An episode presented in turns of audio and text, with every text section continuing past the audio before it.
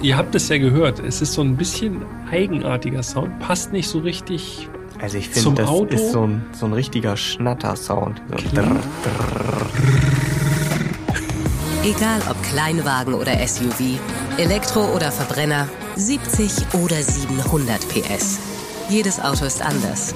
Und wir fahren sie alle in Erst fahren, dann reden und damit herzlich willkommen in Folge 61. Mein Name ist Peter Fischer und mir gegenüber sitzt wie jedes Mal Jan Götze. Hallo Jan. Hallo Peter, hallo liebe Zuhörerinnen und Zuhörer. Ja, vielen Dank für diese sehr schöne Einleitung. und äh, heute haben wir ein Auto im Programm, wo wir schon gesagt haben, wo der Sound vielleicht jetzt nicht unbedingt zu erwarten war. Ja, das stimmt. Das kann man wohl laut sagen. Und ich würde sagen, ohne weiteres Sound ab. der Sound.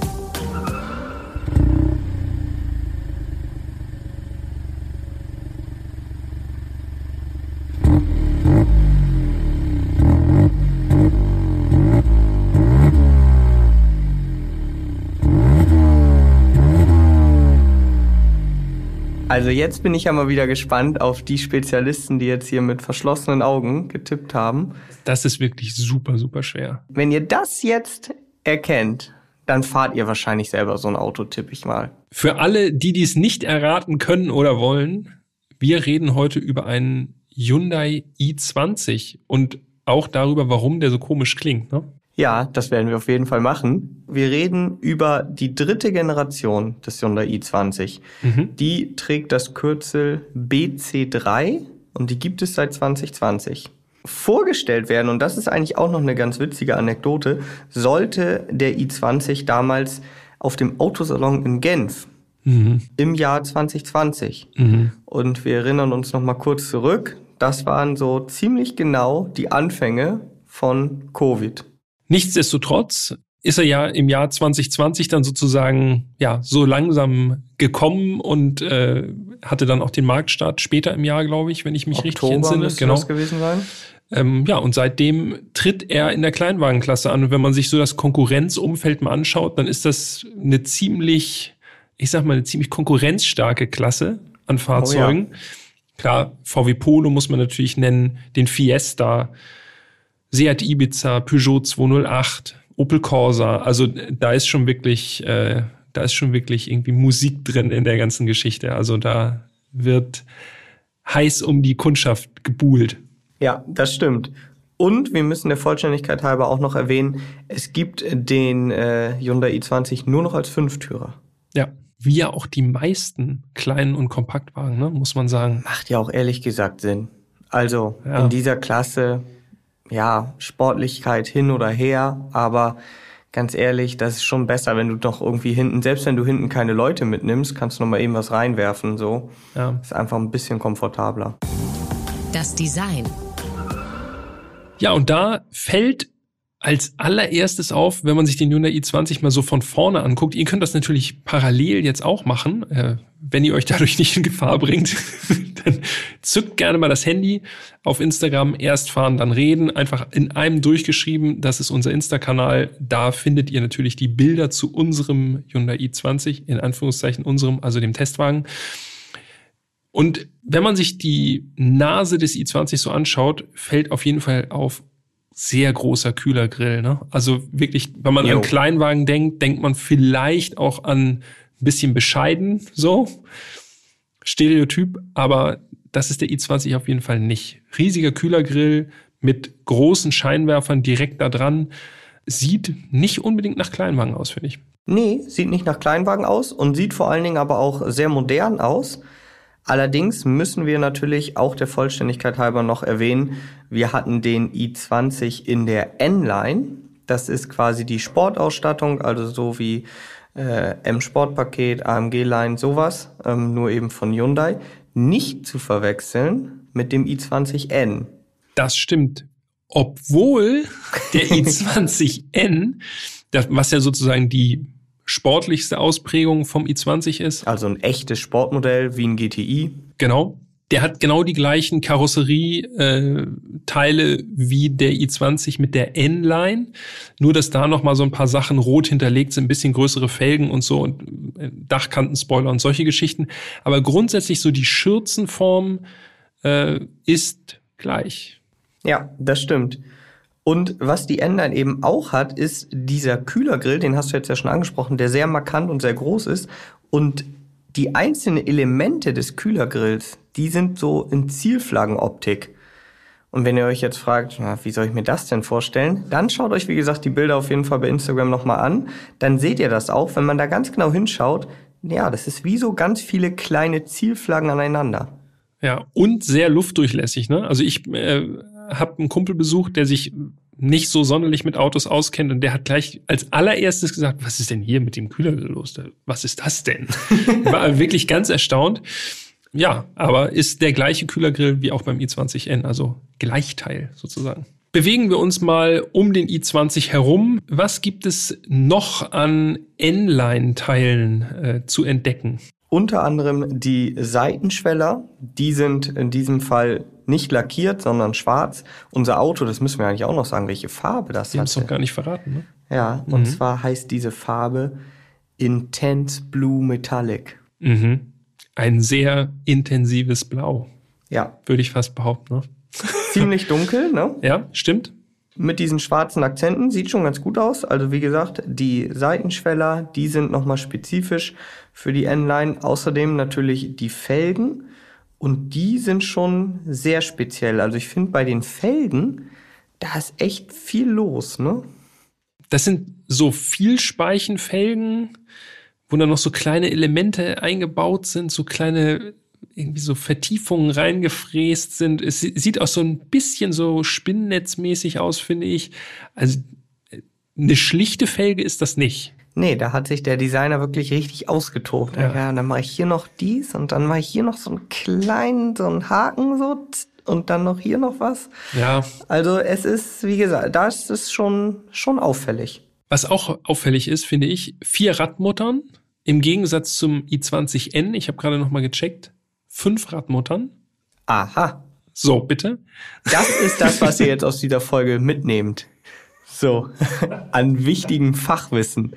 Der normale i20 4 Radmuttern, i20N 5. Immerhin was, ne? Ist ja. doch, ist doch, das wäre doch schon mal was. Was wir noch sagen können, Reifendimensionen sind ja immer sehr beliebt, ne? Sehr beliebt, ja. 215er Breite, mhm. 45er Querschnitt auf 17 Zoll, finde ich, ist für einen Kleinwagen auch schon sportiv. Ja, und vor allen Dingen sportiv war die Bereifung. Ja. Denn auf diesem Fahrzeug waren montiert Michelin Pilot Sport 4. Also wirklich ein Sportreifen für einen Kleinwagen. Das ist schon wirklich ambitioniert. Profil in der Seitenansicht sozusagen äh, fallen beim i20 eigentlich noch mir jedenfalls noch zwei Sachen auf und zwar zwei dicke Bügelfalten im Blech. Also Falze im Blech.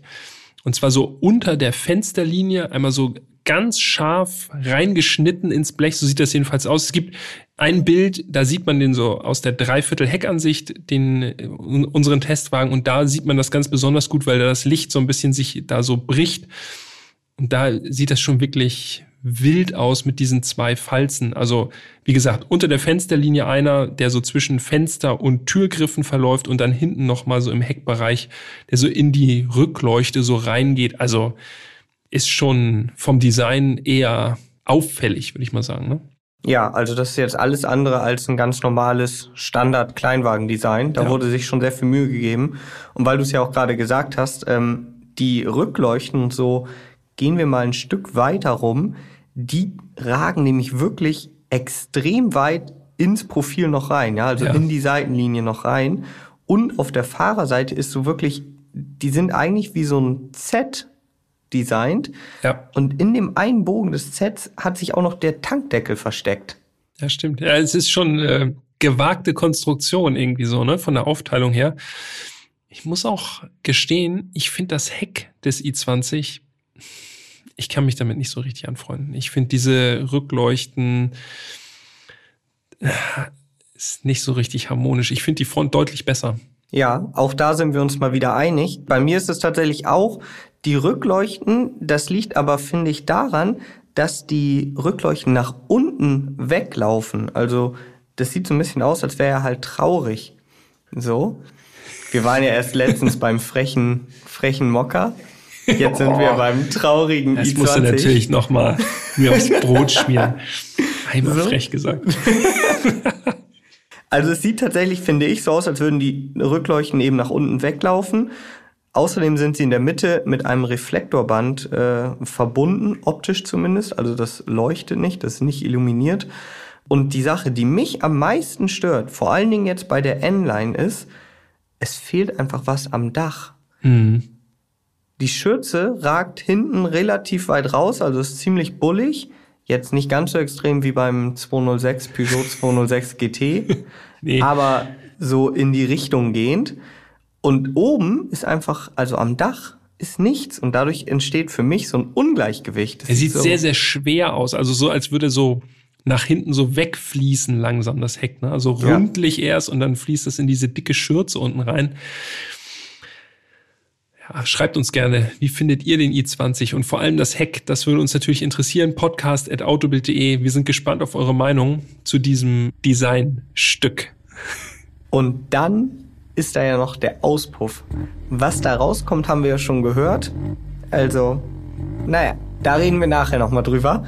Aber auch die Optik ist, äh, also an einem anderen Auto würde ich sagen, ist cool. Das sind zwei echte Rohre, relativ auffällig ähm, auf der Beifahrerseite montiert. Aber ich finde, für so einen Kleinwagen, der ja auch, das können wir jetzt ja schon mal sagen, 120 PS hat, mhm.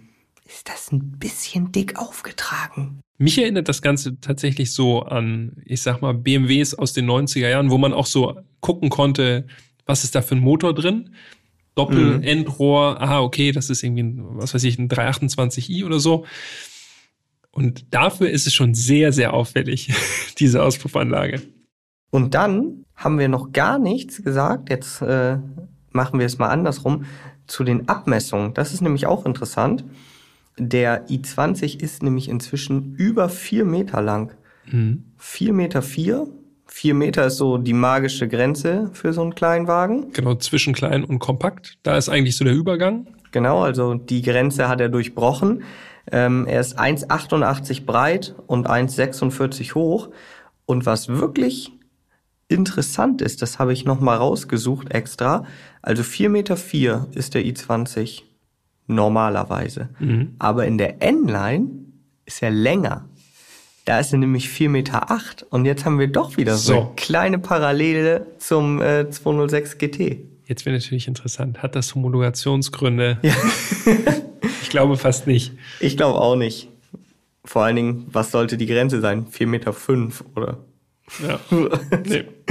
Das unterstreicht ja noch, was wir eben schon gesagt haben, dass vor allen Dingen auch diese Heckschürze einfach so, ja, ein Stück länger wirkt und dadurch eben dieser Dachkantenspoiler fehlt.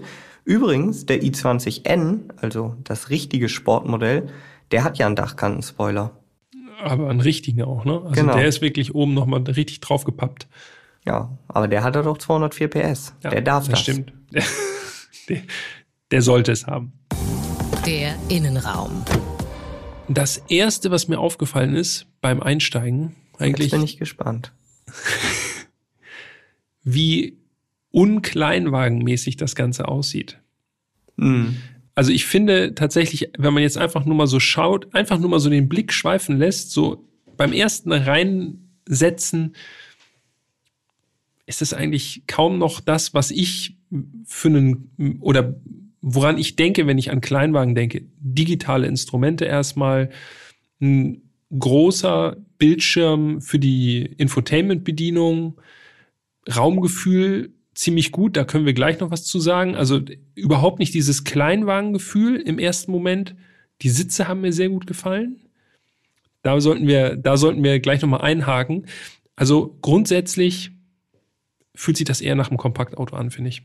Ja, auf jeden Fall. Also es fehlt einem an gar nichts. Ähm, wie du schon gesagt hast, alles wirkt auf jeden Fall erstmal fast wie eine Klasse höher.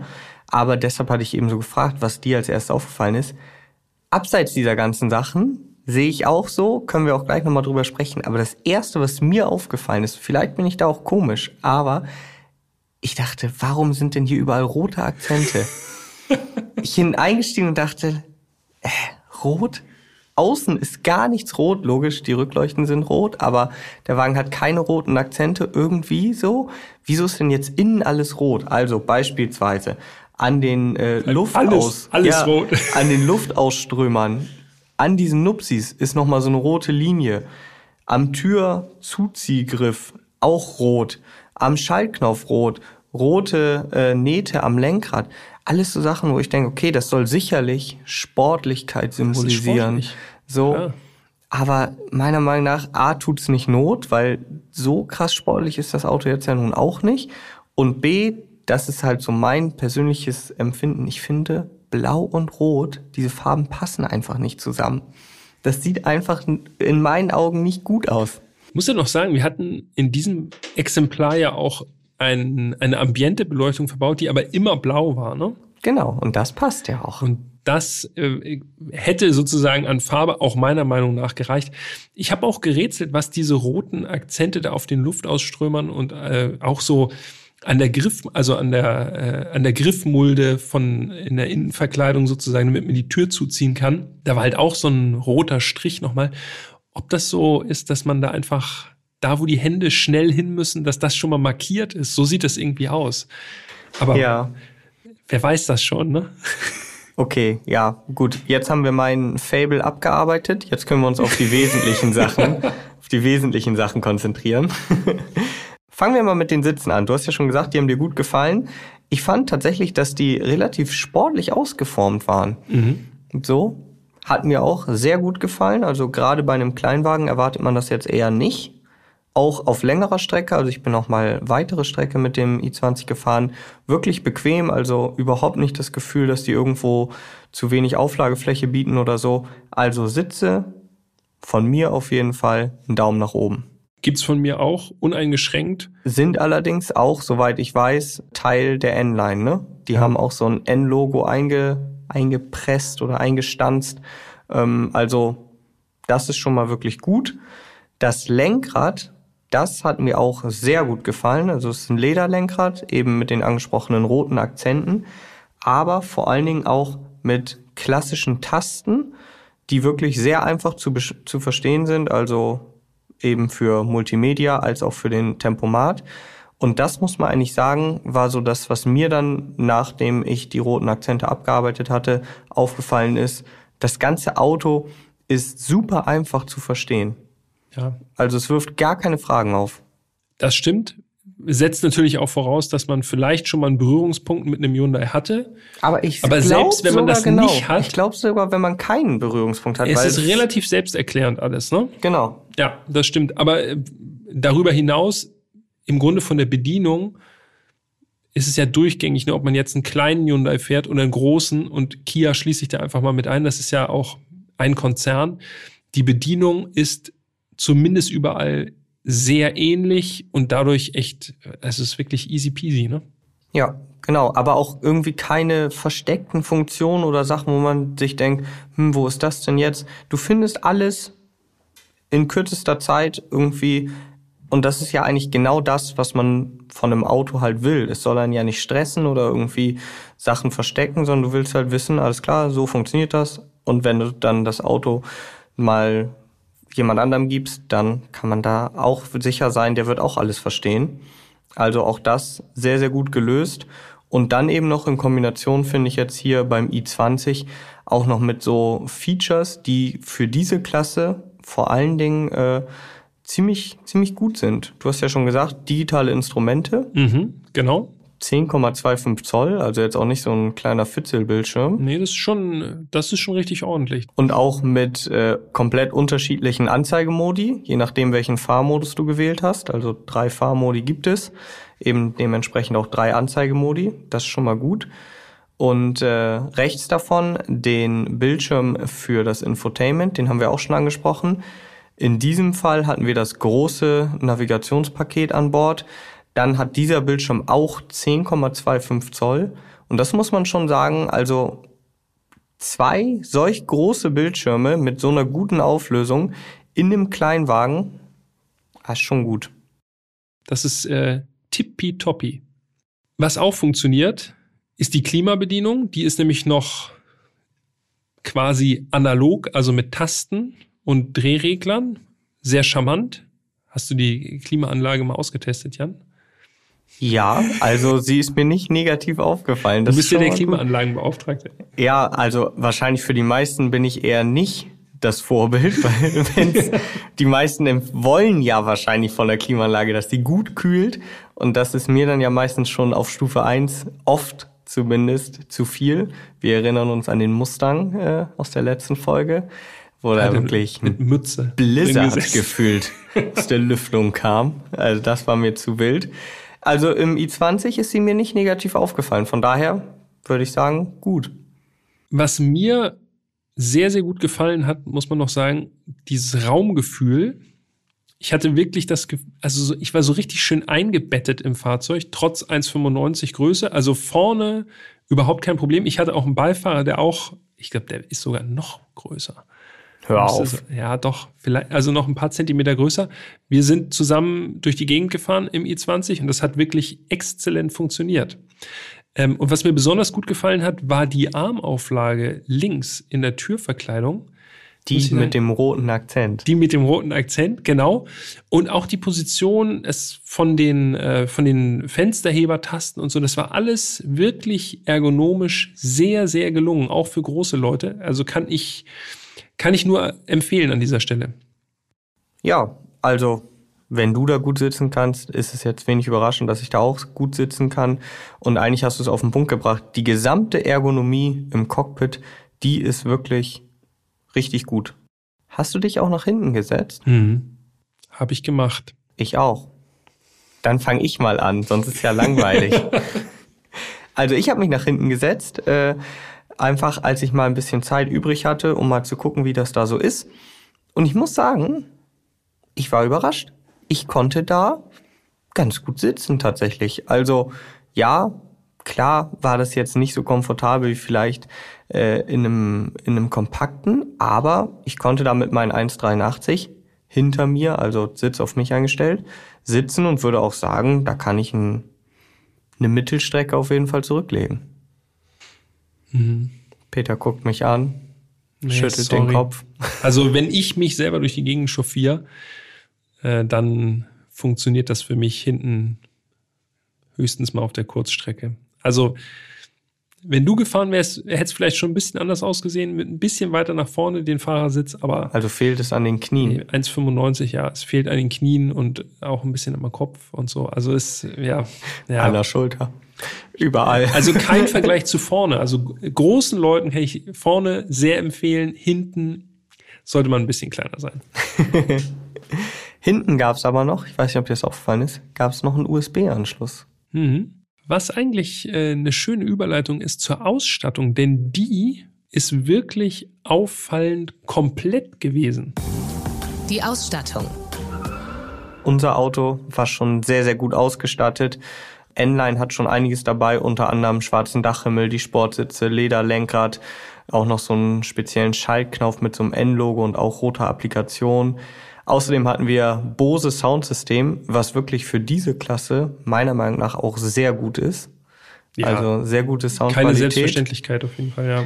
Ähm, wir hatten das angesprochene Navi äh, mit dem 10,25 Zoll Bildschirmserie oder nicht mal Serie, sondern die Zwischenlösungen sind 8 Zoll.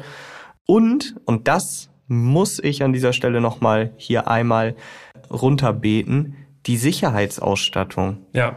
Die Sicherheitsausstattung beim i20, die ist wirklich richtig, richtig gut. Also wir hatten an Bord Spurhalteassistent, Totwinkelassistent, Aufmerksamkeitsassistent, Notbremsassistent, Verkehrszeichenerkennung sogar. Sehr gute Funktion. Absolut, funktioniert auch gut. Also es ist nur eine gute Funktion, wenn mhm. das funktioniert. Ja. Wenn das Sonst fühlt es dich einfach ins Verderben. Drei von zehn Fällen schon daneben liegt, dann denkst du schon, oh, ey, da kann ich mich eh nicht drauf verlassen. Ja, aber bei Hyundai ist das aus meiner Sicht jedenfalls kein großes Thema. Nee, absolut nicht. Und wir hatten noch den Anfahrhinweis Vorderfahrzeug. Mhm. So heißt das. Und da muss ich tatsächlich sagen, ähm, auch das eine Kleinigkeit, die aber wirklich sehr hilfreich sein kann. Genau, also wenn der Vordermann oder die Vorderfrau an der Ampel losfährt und man so ein bisschen düselig in der Gegend rumguckt noch, verträumt, dann gibt es eine kleine akustischen, einen kleinen akustischen Hinweis und der Drehzahlmesser im digitalen Kombi-Instrument verwandelt sich dann in so eine Anzeige, irgendwie, ich glaube, Vordermann fährt los oder genau, irgendwie sowas. Ja. Und dann äh, kriegt man erst einen akustischen Hinweis und dann sozusagen nochmal visuell, jetzt kannst du losfahren. Einfach eine charmante kleine Aufforderung. So eine kleine Sache, die das Leben aber im Alltag schon mal hilfreich, äh, hilfreicher oder einfacher machen kann.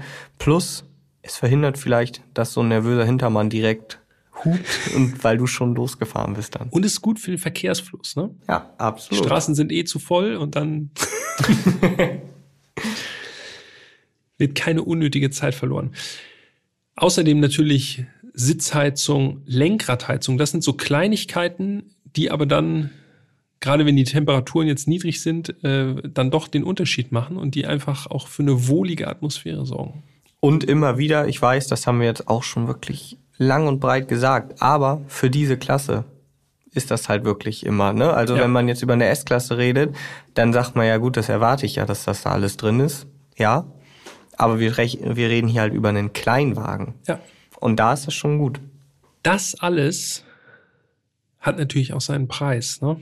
Hm. Wir müssen einmal auf den Testwagenpreis gucken an dieser Stelle, denn der i20 mit N-Line so wie er bei uns auf dem Hof stand. Wir kommen gleich noch dazu, was da noch zusätzlich reingekommen ist an Posten. 25.655 Euro. Das klingt dann auch nicht mehr ganz nach Kleinwagen, ne? Ja, das muss man so sagen. Das ist eine ganze Stange Geld. Ähm, wobei gar nicht so viele Extras tatsächlich an Bord sind. Ja. Also eigentlich sind es genau genommen nur zwei. es gibt einmal die Lackierung für 570 Euro und das angesprochene Navi-Paket für 1480 Euro. Und das war's. Aber der Basispreis in Verbindung mit dem Motor, den wir hatten, dem Dreizylinder Turbo als Mildhybrid, der liegt halt in der N-Line einfach schon bei 23.605 Euro. Und das ist einfach sehr viel Geld. Plus, und das finde ich dann immer so, also das ist dann das, wo einem quasi die Augen geöffnet werden und was auch alles so ein bisschen relativiert, was wir gerade zur Ausstattung gesagt haben. Der i20 Pure, also die mhm. Basis, mhm. die kostet 14.410 Euro. Also mit anderen Worten, unser Testwagen, den wir, den wir hier hatten, der war, wenn man jetzt mal ganz böse das formulieren will, fast doppelt so teuer. Ne? Mhm. Boah. Ja, und ein i20 Pure fährt auch von A nach B. Und der hat auch schon ein paar Sachen wenigstens an Bord. Also ja. vielleicht jetzt nicht ganz so viel Ausstattung. Ja, ja. Naja, viel Ausstattung kostet auch viel Geld dann dementsprechend. Okay, dann kommen wir mal zu den technischen Daten, würde ich mal vorschlagen, oder? Das Datenblatt. Also, wir sind gefahren den Hyundai i20 1.0 TGDI. Und es ist kein Diesel. Genau, das ist ja wirklich so. Also dieses TGDI, das bringt mich heute noch teilweise aus dem Konzept. Wenn man das ne? G so ein bisschen verschluckt, dann ist es gleich ein TDI. Ja, genau. ja, es gibt übrigens auch gar kein Diesel mehr für den nee. i20. Nur noch Benziner. Genau. Dafür aber in wirklich mannigfaltiger Ausführung. Ne? Also vom Sauger über Turbo aufgeladen bis hin zum Mildhybrid ist irgendwie alles dabei. Genau, also die Basis, die, die wir gerne gehabt hätten, das ist ein 1,2 Liter Vierzylinder-Sauger mit strammen 84 PS. Darüber gibt es dann den angesprochenen Dreizylinder-Turbo, 1 Liter Hubraum, wahlweise mit 100 PS oder eben als Mildhybrid mit 48 Volt Bordnetz mit 120 PS. Mhm. Das ist das Fahrzeug, das wir gefahren sind. Hyundai spricht ja übrigens von einem Dreizylinder Reihen-Otto-Motor. Ah ja. Also das ist der neue Reihen Sechszylinder, Reihen Dreizylinder. Und dann gibt es noch das angesprochene Topmodell, den i20N. Der hat einen Vierzylinder Turbo, 204 PS, also der ist wirklich, kann man noch mal sagen, so ein bisschen außer Konkurrenz. Mm, wenn wir uns jetzt noch mal ein bisschen äh, näher gehen oder tiefer mit unserem, mit unserem Motor beschäftigen, dann können wir noch sagen, 172 Newtonmeter hat dieser Motor. Es sei denn, du nimmst die Doppelkupplung. Dann gibt es Kraft im Überfluss. Dann liegen nämlich 200 Newtonmeter Drehmoment an. Genau. Handgeschaltet, wie gesagt, 172. Ja, allerdings, und das ist wirklich untypisch, ein Blick auf die Beschleunigung, 0 auf 100 mit dem Handschalter 10,1. Mhm, wenn man schnell ist. Genau, also wahrscheinlich hat das ein Profi gemacht, diese, hat diesen Run gefahren. Und mit der Doppelkupplung sind es 10,3. Und normalerweise ist es eigentlich immer so, also jetzt mal 80er, 90er vielleicht ausgenommen, ja. da waren die Automatik noch, Automatikgetriebe noch sehr schläfrig, aber seitdem ist es eigentlich immer so, dass die Automaten und Doppelkuppler deutlich schneller schalten und ja. demnach auch schneller auf 100 sind. Nicht so beim i20. Genau, da ist nämlich der Handschalter wirklich noch die sportlichere Variante. Genau. Zumindest wenn man die Fahrleistung sich anguckt. Und wir hatten auch den angesprochenen Handschalter. Vielleicht noch abschließend Topspeed dieses Fahrzeugs. 188 km/h. Oh ja. Gut, dann äh, drehen wir den Schlüssel oder drücken wir den Startknopf? Man weiß es nicht. Das Fahren. Ja, ich kann da ja aus Erfahrung sprechen, denn ich bin ja zuerst mit diesem mit diesem Fahrzeug gefahren. Wir erinnern uns zurück, du saßt im Mokka E, wir mhm. sind unten in der Tiefgarage hier und ich lasse das Auto an und deshalb weiß ich das auch. Das geht nur mit Schlüssel. Also Schlüssel reinstecken und umdrehen. Und es ist noch so ein richtiger Schlüssel, der so aufschnappt. Genau, also Bart. Fast schon ein bisschen altmodisch, muss ich sagen. Und das steht ja eigentlich komplett im Kontrast zu dem restlichen, also der Optik, der Ausstattung, ja. alles super es ist modern. alles drin, aber der Schlüssel, aber klack. Schlüssel ist noch oldschool und es ist tatsächlich ja heutzutage muss man sagen, bei einem Neuwagen echt eine Seltenheit, dass man den Schlüssel noch einstecken muss. Zumindest bei den besser ausgestatteten. Ja, das ja. stimmt. Ja. Aber dann gibt es gleich noch eine Sache, die hat mich tatsächlich ein bisschen wenn ich jetzt sage, wahnsinnig gemacht, ist es deutlich übertrieben, aber ich habe mich gefragt, warum das so ist. Und zwar springt der Wagen nicht an, wenn ein Gang eingelegt ist. Ja, er ist ein kleiner Sicherheitsfanatiker, muss man da sagen. Und jetzt sagt ihr vielleicht, naja, ist ja logisch, ist ja auch ein Handschalter, du musst ja auch die Kupplung treten, sonst macht das Auto ja einen Satz, das ist eine Sicherheitsvorkehrung. Ja, logisch, kenne ich auch so. Die ganz alten Autos, die haben dann einfach so zwei, drei Hopser gemacht und wenn du Pech hattest, warst du dann halt im Vordermann drin oder an der Mauer. Ähm, aber der i20 springt auch nicht an, wenn man die Kupplung tritt und einen Gang drin hat. Ja, er man, will, dass man wirklich den Schalthebel aus der Gasse nimmt. Ne? Du musst in neutral. Ja. Naja, da kennt er nix. Kennt er nix. Aber das hat mich immer wieder, also jedes Mal, fast jedes Mal beim Einsteigen, eingestiegen, Kupplung getreten, umgedreht. Ach, ja, okay, Gang raus, zack. Also das, äh, ja, mich hat's jedes Mal wieder äh, überrascht. Es bremst einen so ein bisschen ein, so im Alltag, wenn man, der steht da und man weiß, man fährt gleich wieder los, irgendwo beim Einkaufen oder so, springt rein, starten. Ach nee, geht nicht. Es ist nicht der perfekte Fluchtwagen, ne? da stehst du und ah, ah, ja, okay, erst noch Gang raus. So, jetzt, okay, wartet kurz. Jetzt fahren wir los. okay, aber jetzt kommen wir ab. Ähm, zurück zu der Situation. Angelassen und ich muss sagen, dieser Sound, der hat selbst mich, und ich wusste ja nun, dass ich das Auto jetzt gerade angelassen habe, mhm. der hat selbst mich überrascht. Der kam wirklich unerwartet. Ja, und es ist so ein, ihr habt es ja gehört, es ist so ein bisschen eigenartiger Sound, passt nicht so richtig. Also ich finde, das Auto. ist so ein, so ein richtiger Schnatter-Sound. So klingt, klingt so ein bisschen so wie damals mit dem Fahrrad, wenn man sich so diese Karten in die Speichen geklemmt hat. Ja, dann, so ein Kartenauspuff. ja, und äh, das Unschöne daran, möchte ich mal sagen, ist, dass der Sound nicht Fahrmodi abhängig ist. Ja. Dieser Sound ist immer vorhanden. Also selbst im Fahrmodus Eco, wo man dann eigentlich erwarten würde, okay, das ist jetzt alles leise, alles Unnötige ist sozusagen aus. Und was jetzt so ganz witzig klingt, wenn wir drüber sprechen und ihr vielleicht jetzt auch beim einmal reinhören sagt, so, ja, aber wieso so sportlicher Sound, mhm. ganz cool. Ich kann euch sagen, auf Dauer hat mich der Sound echt genervt vor allem auf der Autobahn. Ne? Also genau. wenn man da so, selbst wenn das, wenn man da niedrigtourig durch die Gegend fährt mit, ich weiß nicht, 100 oder 110, man hat diesen präsenten Sound von hinten, der, den kriegt man einfach die ganze Zeit mit. Ja. Und ich hätte mir halt gewünscht, das wäre eigentlich wirklich für den Sound perfekt gewesen, dass er eben an den Sportmodus gekoppelt ist. Ja. Du genau. sagst, okay, ich möchte jetzt sportlich fahren, dann habe ich den Sound, aber wenn ich eben in Eco unterwegs bin, dann möchte ich vielleicht auch keinen Sound. Und das wäre eine charmante Lösung gewesen. So finde ich es. Ja, wie gesagt, auf Dauer fand ich es ein bisschen nervig. Wobei man so ein bisschen das Ganze umgehen kann mit dem Sound, ne? dass er dauerhaft da ist. Denn der i20 in der Konfiguration, wie wir ihn hatten, ist ja ein Mildhybrid 48 Volt Bordnetz.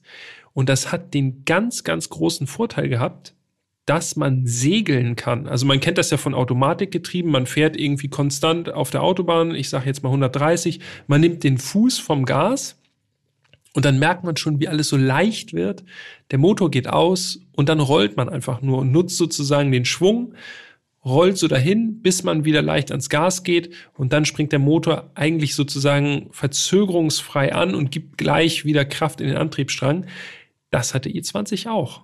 Und mhm. das funktioniert sehr, sehr gut, finde ich. Das war wirklich auf der Autobahn, man sieht, okay, man muss eh irgendwie vom Gas, man geht vom Gas, gluck, Motor aus und damit ist dann auch der Sportsound in Anführungszeichen einfach verschwunden. Ja, das stimmt. Also mir hat dieser Mildhybrid tatsächlich auch sehr gut gefallen. Hätte ich auch nicht gedacht, um mhm. ehrlich zu sein. Ja.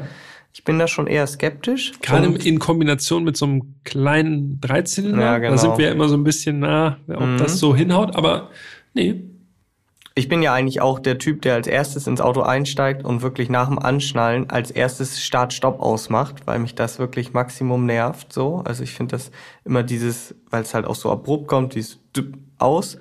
Und das passiert durch diesen Segelmodus im i20 eben auch viel flüssiger, also fast unbemerkt. Mhm. Also du rollst an der Ampel ran und das Auto geht schon aus ja. und du kriegst es eigentlich gar nicht wirklich mit. Es wird so eine natürlichere Bewegung, ne? Genau. Und so ist es für mich so, dass ich sage, okay, damit kann ich echt total gut leben. Ja. Es ist nicht so, du fährst ran, bremst, Stillstand, öh. sondern es ist einfach schon vorher aus und das ist total gut. Also jeder von euch, der mal ein Mildhybrid gefahren ist, der wird wissen, wovon wir sprechen. So hat mich das tatsächlich äh, oder hat es mich davon abgehalten, Start-Stopp auszuschalten. Ich habe es einfach im i20 angelassen, weil es mir gut gefallen hat und genau das, was du mit dem Segelmodus angesprochen hast, übrigens segelt er nur in Eco, ne? Das müssen wir vielleicht nochmal sagen. Ja, das stimmt. Auch das wirklich angenehm. Erst wenn dann dieses Schnattern wieder einsetzt, dann weißt du, ah, okay, der Motor war ja gerade aus. Ja, stimmt. Der, der Übergang ist wirklich super geschmeidig, ne? Mhm. Auch das Anspringen, was man bei einem Dreizylinder, also ungerade Zylinderzahl, einfach mehr Vibrationen sowieso, ist eigentlich äh, unmerkbar alles. Ja. Richtig, richtig gut gelungen. Also ich muss sowieso sagen, der gesamte Antriebsstrang an sich, der hat mir richtig gut gefallen. Der, der Dreizylinder, der fühlt sich, finde ich, für seine 120 PS ziemlich zügig an. Also echt sportlich. Ja. Klar, er hat diese typischen Dreizylinder oder kleinen Dreizylinder Probleme, haben wir auch schon ein paar Mal drüber gesprochen. Ähm, die Kraftentfaltung also erst kommt wenig oder gar nichts und dann denkst du, ah, okay, muss ich ein bisschen mehr Gas geben und dann kommt halt, wenn der Turbo dann einsetzt, plötzlich alles, so ein bisschen überfallartig. Mhm. Ähm, und das führt, vielleicht lag es auch an mir, aber es fällt mir immer wieder auf, das führt dazu, dass dann ganz oft die Ganganschlüsse nicht passen, beziehungsweise man seinen Fahrstil anpassen muss. Mhm. Weil ja. ganz oft schaltest du genau in dem Moment, also instinktiv, wo der Turbo reinkickt. Ja. Und wenn du dann schaltest, ist wieder gar keine Kraft mehr da. Ja, es, man muss seinen Fahrstil so ein bisschen adaptieren ne, und sich da dem, sag ich mal, der Leistungskurve so ein bisschen anpassen beim Fahren. Ja, richtig harmonisch sind diese kleinen Turbo-Dreizylinder nicht in der Leistungsabgabe. Nee, das stimmt. Aber gut, wie gesagt, dafür hat er sich für seine 120 PS, fand ich, sehr, sehr kraftvoll ist jetzt vielleicht das falsche Wort bei 120 PS, aber er hat sich eben zügig angefühlt. Ja. Und was mir sehr gut gefallen hat, die Sechsgang-Handschaltung. Ein knackiges 6 zu 1. Ja, absolut. Ja. Auch ein bisschen straffer geführt, der Schalthebel. Mhm. Das finde ich immer ganz charmant, wenn das, wenn das nicht so klapprig irgendwie wirkt, wenn man schaltet, das, dann bewegt man irgendwie nur den Schalthebel so gefühlt. Nee, da war schon auch so ein bisschen mehr Druck erforderlich oder Zug, je nachdem. Und das hat sich einfach gut angefühlt. Absolut. Und im Sportmodus Rev-Matching, ne? Also die Drehzahl, die sozusagen an die passende Stelle befördert wird, Zwischengasfunktion, also auch beim Runterschalten, whoop, setzt er sozusagen einen kleinen Gasstoß. Ist, ist ganz witzig so. Ist, wie gesagt, also ich fand es eigentlich tatsächlich ganz witzig, weil wenn man denn dann mal gesagt hat, okay, jetzt will ich mal ein bisschen sportlicher fahren, das geht schon. Und das hat das Auto. Fahren auch harmonischer gemacht. Ne? Also mhm. das ist jetzt klingt so, als wäre das so eine Funktion, die wirklich vollkommen absurd ist. Aber im Sportmodus mit Rev-Matching beim Runterschalten, also dadurch, dass der Motor dann sozusagen einen kleinen Gasstoß kriegt, ist das alles wirklich ein bisschen geschmeidiger einfach. Ja. das tut gerade einem Dreizylinder ganz gut. Absolut. Und wie gesagt, ein bisschen sportlicher geht auch. Also ich bin dann auch mal auf der Autobahn äh, zügiger gefahren. Also die 188 laut Tacho, die schafft er auf jeden Fall. Und vor allen Dingen, das war so für mich so die Frage, die ich mir vorher gestellt hatte, unvoreingenommen, wie fühlt es sich wohl an, in so einem relativ kleinen Auto 190 mal zu fahren? Und ich muss sagen, das war irgendwie zu keiner Zeit irgendwie unangenehm oder laut oder nervig. Man kann auch eine längere Strecke durchaus so fahren und hat überhaupt nicht das Gefühl, dass man irgendwie ein Hindernis ist oder dass man denkt, boah, es ist anstrengend, weil es so laut ist. War echt gut. Sehr erwachsen. Auch wenn das ein doofes Wort ist, da hast du gleich wieder einen. Das Erwachsen ist das neue Frech. Aber es fühlt sich alles solide an, finde ich. Ja. Es ist wirklich so eine Solidität. Auch Windgeräusche und so sind kein großes Thema. Ich finde einfach ein Auto, was einen eigentlich, wenn man ehrlich ist, was einem für alle Lebenslagen so reicht im Grunde. Ne? Also der ist in der Stadt, kommt der gut von der Ampel weg, nicht so groß, äh, Landstraße ist er sparsam, Autobahn kann er auch, wenn er muss, sozusagen. Also wenn man ihn fordert, natürlich kann er Autobahn, aber äh, macht überall eine gute Figur. Jetzt haben wir ja auch ganz viel über den Mildhybrid äh, gesprochen und schon gesagt, dass der uns beiden gut gefallen hat. Der Mildhybrid bringt aber auch einen Nachteil mit sich und das ist der Kofferraum. Mhm. Denn im Normalfall ist der Kofferraum des i20 äh, fast der 352 Liter und das ist schon nicht schlecht wenn wir bedenken, so ja. Golfgröße ist so 380, 390 Liter. Also da sind wir schon fast dran. Ja. Allerdings nicht beim Mildhybrid. Ja, irgendwo muss die Technik rein, ne? Ja, aber das wird ja oftmals auch einfach mal so unter den Tisch fallen gelassen, dass man sagt, so ja, Kofferraum hat er halt. Ja, fällt erst dann wirklich ins Gewicht, wenn man ein bisschen mehr Kofferraum gerne hätte. Ne? Genau. Dann merkt man auf einmal, oh, jetzt äh, unter der unter der unter dem Laderaumboden, da ist ja gar nichts mehr, da kann ich ja gar nichts mehr machen. Ja, 262 Liter sind es, also fast 100 weniger als beim normalen i20. Das sollte man einfach nur wissen, wenn man jetzt vor der Entscheidung steht, nehme ich den 1.0 TGDI mit oder ohne Mildhybrid. Der Kofferraum fällt eben eine Ecke kleiner aus. Auf der Haben-Seite steht natürlich der reduzierte Verbrauch. Was, was hat der für einen WLTP-Verbrauch? 5,5 Liter. 5,5, okay. Peter, Peter nickt hier schon. Ich, ich mache ja, ich, der Worldwide Harmonized Light Vehicles Test Peter steht ja an, WLTP. Ja. Äh, da wollen wir mal gucken. Ja, also ich fange mal was, wieder an. Was da möglich war. In dieser Disziplin fange ich ja gerne an, damit ich nicht ganz so schlecht dastehe. Ich muss sagen, mm, also bei mir hat sich der Verbrauch bei 6,9 Liter eingependelt auf meine Strecke. Mhm. Das finde ich gut, aber auch nicht mehr. Und ich muss sagen, ich hätte mit weniger gerechnet. Denn wir reden über ein kleines Auto, das wie gesagt einen Müllhybrid hat. Wir haben ja eben schon gesagt, also auch ich bin viel im Eco-Modus gefahren, einfach weil es sich gut angefühlt hat. Das Auto segelt, das Auto hat Start-Stopp. Äh, also alles Sachen, die den Verbrauch eigentlich reduzieren sollten. Und da finde ich dann 6,9, wie gesagt, es ist gut bis okay, aber ich hätte weniger erwartet. Na, du fährst ja so, wie du fährst, sagst du immer. Genau. Und äh, so wie du schon erwähnt hast, auch mal Höchstgeschwindigkeit. Von daher, ja, sind die 6,9 jetzt auch nicht überraschend viel, ne? Nee, genau. Aber wie gesagt, ich hätte halt gedacht, ein bisschen weniger wäre schon. Bin aber natürlich jetzt gespannt, was äh, Sparpeter erreicht hat. Ja, ich äh, habe mich, muss ich sagen, also es war wirklich Quälkram. Ne? Quälkram, wenn ich das schon also, höre, ne? Ich will ja nicht das Auto quälen. Also nee, das Auto wurde, ich glaub, wurde nicht gequält. 105 auf der Autobahn. Na, da hätte ich schon keinen Bock mehr. Ja, aber nein, äh, im Dienste der Wissenschaft, das muss sein. Also auf der Autobahn 5,1 so auf, äh, auf die Strecke. Also ich bin knapp 100 Kilometer durch Autobahn gefahren. Und dann aber natürlich dann in Summe mit Stadt und allem Pipapo bin ich auf 5,3 gekommen. Hat ein bisschen wehgetan, aber wenn man jetzt wirklich sparsam unterwegs sein will, ist das möglich. Und äh, dann liegt man ich denke mal, wenn man das jetzt noch ein bisschen länger betreiben würde, würde man wahrscheinlich wirklich auf dem WLTP-Verbrauch von 5,5 Litern liegen. Das mhm. ist anständig. Hat aber auch das Gefühl, man kommt nie an. Ja, man braucht ein bisschen länger. Ne? so gefühlt jedenfalls. Im Endeffekt macht es wahrscheinlich gar nicht so den ganz großen Unterschied.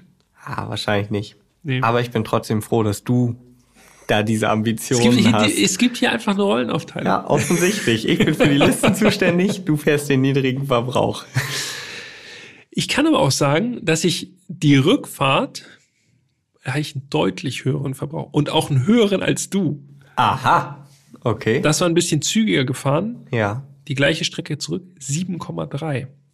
Okay. Da war der Sportmodus auch im Spiel. Ja, dann, dann sind meine 6,9. So die ein oder andere Autobahn-Auf- und Abfahrt. Okay, dann sind meine 6,9 auf die gesamte Strecke, die ich so gefahren bin, ja ganz okay und relativ ja. realistisch. Ich habe ja gerade schon gesagt, Autobahnauffahrt und Abfahrt, ne? Mhm es ist doch erstaunlich, so ein 120 PS Auto, da würde man ja erwarten, okay, ja, so ein 120 PS, das wird ja nicht so besonders spaßig sein. Aber ich fand, gerade so in Kurven, Kreisverkehr, rein rausfahren, das sind ja immer so Sachen, wo man dann auch mal ein bisschen, äh, mal ein bisschen am Lenkrad arbeiten kann. Fühlt sich schon sehr, sehr gut an auch, ne? Hm. Also das Gesamtpaket hat mich echt überzeugt. Liegt vermutlich auch ein bisschen an, an der N-Line, die natürlich dann auch so ein bisschen sportlicher und straffer abgestimmt ist oder so. Ich wollte es gerade sagen. Aber für so einen, ich sag mal, vergleichsweise kleinen und relativ schwachen Motor, wir reden ja jetzt nicht über äh, Top-Leistungen wie 150, 200 PS oder so, kommt richtig Freude auf beim Fahren. Und du darfst nicht vergessen, einen sehr potenten Reifen hatte dieses Auto auch noch, ne? Das macht dann in den Kurven natürlich dann doch nochmal den Unterschied. Gut, am Kurvenausgang, wenn man wieder durchbeschleunigt, da muss man natürlich dann schon ein bisschen arbeiten am, am Schaltstock, aber passt. Ja, aber ich gebe dir recht. Also für einen Kleinwagen in dieser Klasse fährt er sich tatsächlich ganz sportlich und macht tatsächlich neugierig, äh, wie so ein i20N fährt. Bist du ja. schon gefahren? Nein, bin ich noch nicht. i30N ja, i20N mhm. nein. Okay, ich bin weder den einen noch den anderen gefahren. Das äh, wird sich wahrscheinlich dann bald mal ändern. Ja, mal gucken. Okay, hast du noch was zum Fahren? Ansonsten äh, würde ich sagen, ist es Zeit für ein Fazit. Wir schreiten zum Fazit. Das Fazit. Grundsätzlich hat mir der i20 überraschend gut gefallen. Also die Optik ist gelungen, modern, äh, der Innenraum, die gesamte Ergonomie, Platzverhältnisse, Ausstattung, wirklich alles top. Plus, und das war für mich eigentlich die größte Überraschung, dieses Auto fährt sich überhaupt nicht wie ein Kleinwagen, sondern fährt sich wirklich solide, auch auf der Autobahn. Und der Mildhybrid, der hat mich richtig überzeugt. Hätte ich vorher auch nicht gedacht. Wenn ich jetzt vor der Wahl stünde, würde ich sogar tatsächlich glaube ich, sagen, bevor ich den normalen TGDI bestelle, würde ich den Mildhybrid nehmen. Aber, und das ist ein relativ großes Aber, der Preis, der ist wirklich heftig. Es ist zu viel. 25.600 ja. Euro sind zu viel. Vor allen Dingen, wenn du bedenkst, dass die Basis 14,4 kostet. Also. Ja, ich, mir geht es ganz genauso. Ich finde auch, dass der Preis schon happig ist, muss man sagen. Es gibt allerdings auch ein paar Lichtblicke sozusagen, wie man den Preis zumindest ein bisschen drücken kann. Ich habe mal im Konfigurator geschaut i20 gibt es natürlich dann in verschiedenen Ausstattungspaketen und das ist ja eigentlich ganz charmant, dass Hyundai einem so ein bisschen Arbeit abnimmt und dass man sich dann nicht irgendwie wild durchkonfigurieren muss. Also du wirst es nicht mögen, aber es erleichtert es allen, die nicht unendlich viel Zeit im Konfigurator verbringen wollen. Und da gibt es die Ausstattungslinie Trend. Da ist schon ziemlich viel drin, muss man sagen. Also das ist alles, da ist dann das äh, Display in der Mitte ein bisschen kleiner. Okay, kann man mit leben. Äh, das sind so Sachen, die fallen im Alltag wahrscheinlich jetzt nicht besonders ins Gewicht. Und äh, da startet man bei knapp 20.000 Euro. Das ist schon mal, ja, auch nicht günstig, aber zumindest schon mal eine kleine Ersparnis. Wenn man dann natürlich 48 Volt Hybrid haben will, muss man nochmal 1000 Euro draufschlagen, also 21 knapp. Auch da merkt man schnell, okay, es könnte schon auch da teuer werden, aber zumindest kann man, wenn man jetzt auf diesen markanten Auspuffsound verzichten kann oder will, kann man noch ein paar Tausender einsparen und hat trotzdem ein Auto, was jetzt einen super soliden aus meiner Sicht einen hochwertigen Eindruck macht, äh, wo die Verarbeitung auf den ersten Blick jedenfalls und bei den ersten Fahrten gut ist. Also ich habe kein Knarzen gehört, kein gar nichts. Also das war eine richtig solide handwerkliche Leistung. Ja, absolut. Und eigentlich hast du es damit wirklich auf den Punkt gebracht, denn das wäre auch tatsächlich das Auto, was ich dann bestellen würde. Also i20 Trend mit dem 48 Volt Bordnetz. Dann hat man noch mal ungefähr ja roundabout 5000 Euro knapp, 4.500 Euro gespart. Plus, und das darf man halt nicht vergessen, wenn man denn nun wirklich das, also wirklich ein sportliches Auto möchte, gibt es eben auch schon für 25.660 Euro den i20N. Ja. Und deshalb ist eigentlich genau das, was du gesagt hast, diese N-Line, die ist zwar ganz nice, aber man muss sich schon entscheiden. Will ich wirklich ein sportliches Auto? Dann würde ich gleich den i20N nehmen. Oder sage ich, ich will einfach einen soliden Kleinwagen mit einem guten Motor, einer vernünftigen Ausstattung, ordentlichem Platzangebot. Dann lass die N-Line weg, nimm den i20 in der Ausstattungslinie und dann passt das auch. Zumal da ja dann auch schon wirklich wiederum sehr, sehr viel drin ist, was auch die N-Line hatte. Ne? Also größeres Display, 18 Zoll Leichtmetallfelgen, Voll-LED-Scheinwerfer, das ist da auch schon mit drin für rund 26.000 Euro, oder? Ne? Also beim i20N meinst du jetzt? Ne? Korrekt, ne? ja. ja. Absolut. Kleinwagen über 25.000 Euro. Ja, das ist halt so ein Ding, ne? Günstiger wird's alles nicht. Nee, das stimmt. Aber Kleinwagen, das merken wir ja immer wieder, die sind schon cool. Macht schon ich muss Bock. auch sagen, ja. Es ist auch äh, ganz unter uns jetzt gesprochen, ich finde, die machen sogar ehrlich ein bisschen mehr Spaß beim Fahren als so große Dinger. Also es kommt nicht unbedingt immer nur auf Maximalleistung und dieses etwas opulente an. Ich finde Kleinwagen, finde ich immer noch sehr sympathisch. Und, das darf man nicht vergessen, das fällt mir immer wieder auf, wenn ich den dann bei mir in der Straße park. Es ist ein bisschen sorgloser, ne? Ja. Du weißt, okay, ich finde damit einfach, ja. einfach her, einen Parkplatz. So, da wird nicht jeder irgendwie draufgeiern auf das Auto. so, stimmt, man kann ja. ein bisschen undercover auch mal unterwegs sein. Ja. Also hin und wieder ist es auch einfach mal wieder cool, dann so ein Auto zu fahren. Ne? Definitiv. Und auch noch kleiner. Ne? Also i10, das ist nicht vergessen, Hyundai. nee, nee, nee. auf jeden Fall. Da kommen wir noch mal auf euch zu. Gut, das war Folge 61. Hyundai i20 in der N-Line, in der berühmten. Hat ja. Spaß gemacht, Jan. Fand Wie ich immer. richtig gut. Was gibt's denn eigentlich nächstes Mal? Wir müssen noch einen Teaser raushämmern. Nächste Woche gibt es eine Bella Machina. Oh ja. in Rot. Natürlich. ja. Wenn euch die Folge auch gefallen hat, dann lasst uns gerne eine Rezension da bei Apple Podcast. Da freuen wir uns auf jeden Fall drüber. Und wenn ihr noch irgendwas loswerden wollt, dann könnt ihr uns natürlich jederzeit schreiben. podcast.autobild.de ist die Adresse oder ihr droppt uns eine DM bei Instagram. Erst fahren, dann reden. Ja, und wir freuen uns natürlich immer von euch zu hören. Kritik, Lob, Auto-Anregungen, Auto-Wünsche. Immer her damit. Jans Alles. Liste ist zwar schon lang, aber die kann noch länger werden. Die wird immer länger. Alles her, immer einfach rüberschieben. Ja, und dann würde ich sagen, bleibt eigentlich gar nicht mehr viel übrig, als zu sagen, danke fürs Zuhören und bis nächste Woche.